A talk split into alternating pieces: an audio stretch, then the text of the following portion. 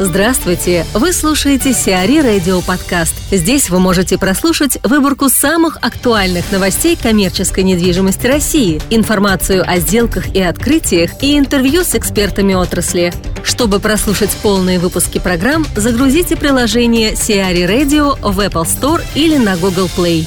Два ЖК на территории МГУ могут снести. Жилые комплексы Шуваловский и Доминион, располагающиеся на территории Московского государственного университета имени Ломоносова, могут признать незаконными. Как утверждает Росреестр, на землях площадью 122 гектара, переданные МГУ в бессрочное пользование, можно было строить здания учебного и административного назначения. Под жилую застройку разрешено было использовать только часть земли. Однако в 2008 году компания «Интека», на тот момент принадлежавшая Елене Батуриной, застроила участок целиком, разместив там около 800 тысяч квадратных метров жилой и коммерческой недвижимости. Теперь институту предстоит доказывать правомерность использования участка в суде. В худшем случае власти могут обязать МГУ снести незаконные объекты, все квартиры в которых уже проданы конечным пользователям. Также возможен вариант крупного штрафа. Он в лучшем случае составит 2 миллиарда рублей. Евгений Киряев, генеральный директор Трест номер 7, входит в группу Бикар, рассказывает о спросе на апартаменты по состоянию на начало 2017 года. Ну вот э, мы с точки зрения строителей, да, так как э, да. Трест строительный, в общем-то, угу. э, проанализировали и э, что показал 2016 год. Несмотря на ряд сложностей и пристального внимания, сегмент апартаментов в Москве жив, востребован, готов к дальнейшему развитию. Это подтверждается тем фактом, что власти, которые вот до последнего момента относились к сегменту апартаментов достаточно настороженно, в 2016 году начали вести активную работу по созданию законодательной базы для его регулирования. Вот в частности, 2016 с 2016 года в конце правительство Москвы утвердило список комплексов с апартаментами, владельцы которых получат льготы по э, налогу на имущество физических лиц. Э, на данном этапе в список вошли только 7 объектов, но мы полагаем, и ранее об этом говорили, что большие перемены, э, которые позволят сделать сегмент апартаментов еще более понятным и доступным для покупателей, вот это, это будут, так сказать, это будут большими переменами.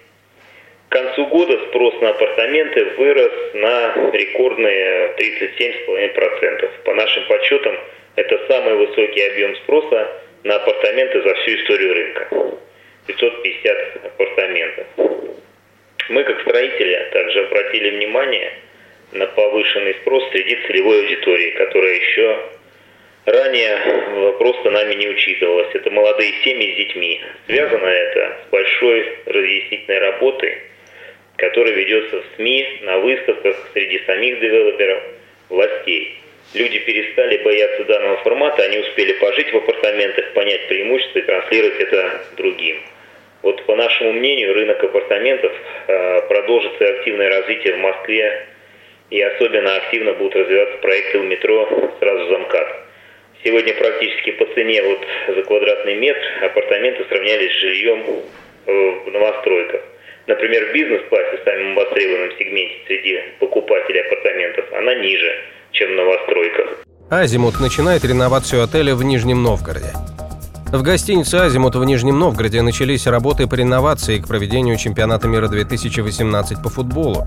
Проект, разработанный совместно с Берлинским архитектурным бюро, включает обустройство на первом этаже отеля умного пространства, smart living лобби и фитнес-зала на седьмом этаже. Также будут реконструированы фасады здания. Smart Living Lobby объединяет зоны ресепшн, лобби, бар и библиотеку, что позволяет гостям отеля в стилистически едином пространстве площадью 400 квадратных метров получить информацию на ресепшн, поработать с ноутбуком, выйти в интернет, выпить кофе, провести деловую встречу, почитать прессу или книгу.